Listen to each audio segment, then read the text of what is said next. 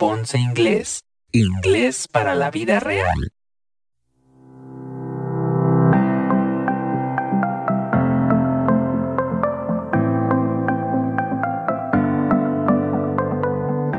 Hola, ¿qué tal? Bienvenidos y bienvenidas a un episodio más de Ponce Inglés, Inglés para la vida real. Continuamos con esta temporada 3 hablando de algunos de los verbos más comunes, más utilizados en el idioma inglés y el día de hoy toca el turno a dos más. Uno de ellos es el verbo to try, un verbo regular que significa intentar, y el segundo es el verbo to give eh, que significa dar, ¿sí? To try and to give. Uno regular, uno irregular. Así que no te olvides de repetir en voz alta cada uno de los ejercicios que realicemos a lo largo de este episodio. Y también no, no pases por alto la oportunidad de suscribirte al canal en YouTube, seguirnos en Spotify, en Apple Podcast o donde sea que escuches tus podcasts favoritos. Y también eh, dale like a la página de Facebook, déjanos un inbox si quieres que se toque algún verbo en particular o algún tema para las próximas cápsulas.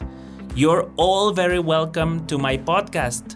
Mi nombre es Saúl Ponce y esto es Ponce Inglés, Inglés para la vida real. Comenzamos.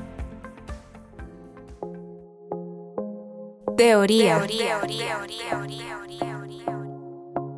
Bueno, como ya escuchabas en la intro del episodio del día de hoy, vamos a tratar dos verbos, uno regular, to try, T-R-Y, T-R-Y, y to give, irregular G-I-V-E. G-I, B chica E. To try and to give. Intentar y dar. Como sabes, a los verbos, cuando hablamos, por ejemplo, en pasado de verbos regulares que terminan en Y y a estos les precede una consonante, como es el caso de try, termina en Y y le precede a la Y una consonante. En pasado y en pasado participio le vamos a eliminar esa Y y le vamos a colocar I latina ED. Entonces, la forma pasada de try es tried, con un sonido fuerte de D, with a strong D sound. Tried. Y en participio lo mismo, tried. Try, tried, tried. Recuerda repetir en voz alta. Remember to say everything out loud so you can improve your English communication skills. Y por otro lado, on the other hand, we have the verb to give, dar que al ser irregular cambia en pasado participio y en pasado simple. En pasado simple decimos gave, gave, con un sonido fuerte de V, with a strong V sound, gave. Y se escribe G, A, B chica, E. G, A, V, E. Asimismo, en pasado participio también sufre modificación. En lugar de decir gave o give, vamos a decir given. Given. Y se escribe igual que el presente, pero se le añade una N. G-I, B chica, E-N. G-I-V-E-N. Given. Así que tenemos give, gave, given. Give, gave, given. Así que los dos verbos que eh, hemos preparado para el episodio del día de hoy son presente, pasado y pasado participio. Try, tried, tried. Y el segundo, the second verb of the day is give, gave, given. Give, gave, given. Hay que practicar sobre todo el sonido de V, de give, gave, given, porque en español de pronto cambiamos este sonido de V por un sonido de B, de B labial como give, but that's incorrect, that's a mistake we have to avoid making. ¿Ok? Es un error que debemos evitar cometer. Es una V. colocando las, los dientes superiores sobre los labios inferiores. give, gave, given. So we can sound more natural. Para que podamos sonar aún más naturales. Y el sonido del pasado y pasado participio de try es una D. Tried. Tried. ¿Sí? Una D fuerte. Así que eh, te invito a practicar ambos sonidos fonéticos para que tu pronunciación pueda ser aún eh, más, más correcta. So your pronunciation can become even more accurate, más precisa. Bueno, ¿qué te parece si luego de haber visto la escritura y también la pronunciación de estos dos verbos to try and to give, tanto en presente como en pasado y en pasado participio, vamos a ponerlos ahora en contexto en la sección de práctica. Práctica. Práctica. Práctica. Práctica. Bueno, ahora en la parte práctica pondremos ahora sí que en oraciones reales estos dos verbos, tanto to give como to try. Recuerda el pasado y el pasado participio de try es tried. Y el pasado y el pasado participio de give es gave, given. Muy bien, ahora voy a decir un par de oraciones con cada uno de los verbos y recuerda repetir en voz alta. La primera oración con el verbo to try es, siempre intento dar lo mejor. Siempre intento dar lo mejor. I always try my best. I always try my best. Ahora, intenté dar lo mejor el mes pasado. I tried my best last year. I tried my best last year. Y he intentado dar lo mejor en lo que va del mes. He intentado dar lo mejor en lo que va del mes. I have tried my best so far this month. I have or I've tried my best so far this month. Now let's move on to the next verb. Vamos a avanzar al siguiente verbo, to give. Ella nunca da regalos en los cumpleaños. Ella nunca da regalos en los cumpleaños.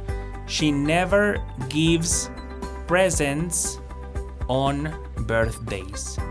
She never gives presents on birthdays or on birthday parties. También podemos decir she never gives birth, eh, presents, perdón, on birthday parties.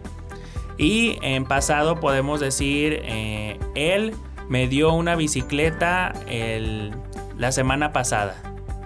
He gave me a bike or a bicycle last week. He gave me a bicycle last week. Y ahora eh, hemos dado muchas soluciones este año. Hemos dado muchas soluciones este año. We have given a lot of solutions this year. We have given a lot of solutions this year. ¿Sí? Y eh, como ya sabes, si vas a usar cualquiera de estos verbos en negativo, en pasado simple, el verbo no cambia, se queda en su forma base. Por ejemplo, yo no le di un lápiz a ella em, hace dos días. I didn't give her a pencil last em, week or two days ago, era la, la frase, hace dos días. I didn't give her a pencil two days ago. O em, él no intentó aprender inglés el año pasado. He didn't try to learn English last year. He didn't try to learn English last year. Aunque eh, estamos hablando en pasado, pero es una negación. Entonces, ni en negaciones ni en interrogantes vamos a usar o vamos a cambiar el verbo del presente al pasado salvo en, pasado participio donde sí se modifican cada uno de los verbos. I have tried, I have given. I have tried, I have given. Así que ya tienes también la estructura, tienes la parte que debes conocer de la escritura también de cada uno de estos verbos, to try and to give, la pronunciación y ahora pues es el turno de que tú en casa o en el trabajo, en el transporte, donde quiera que te encuentres, formules tus propias oraciones, tus propios enunciados, haciendo uso de estos dos verbos importantísimos en el idioma inglés. Bueno, luego de esta explicación y de haber hecho eh, de la mano estos enunciados, avancemos pues con el resumen. Resumen.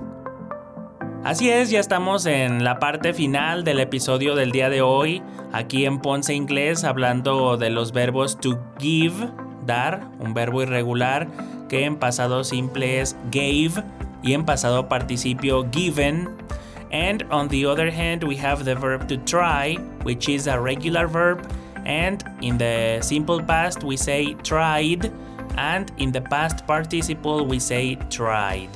Try, tried, Y aquí es importante resaltar lo que comentábamos en un inicio, que en cualquier verbo regular que termine en Y y a esta Y le preceda una consonante, en, en, pasado y en pasado participio le vamos a quitar esa Y, le vamos a poner I latina ES. ED, perdón, ES cuando estemos hablando en presente de la, de la, tercera persona del singular. Así que es importante tener en cuenta estas modificaciones, estos cambios que sufren los verbos y recuerda es give, gave, given, try, tried, tried, dar e intentar.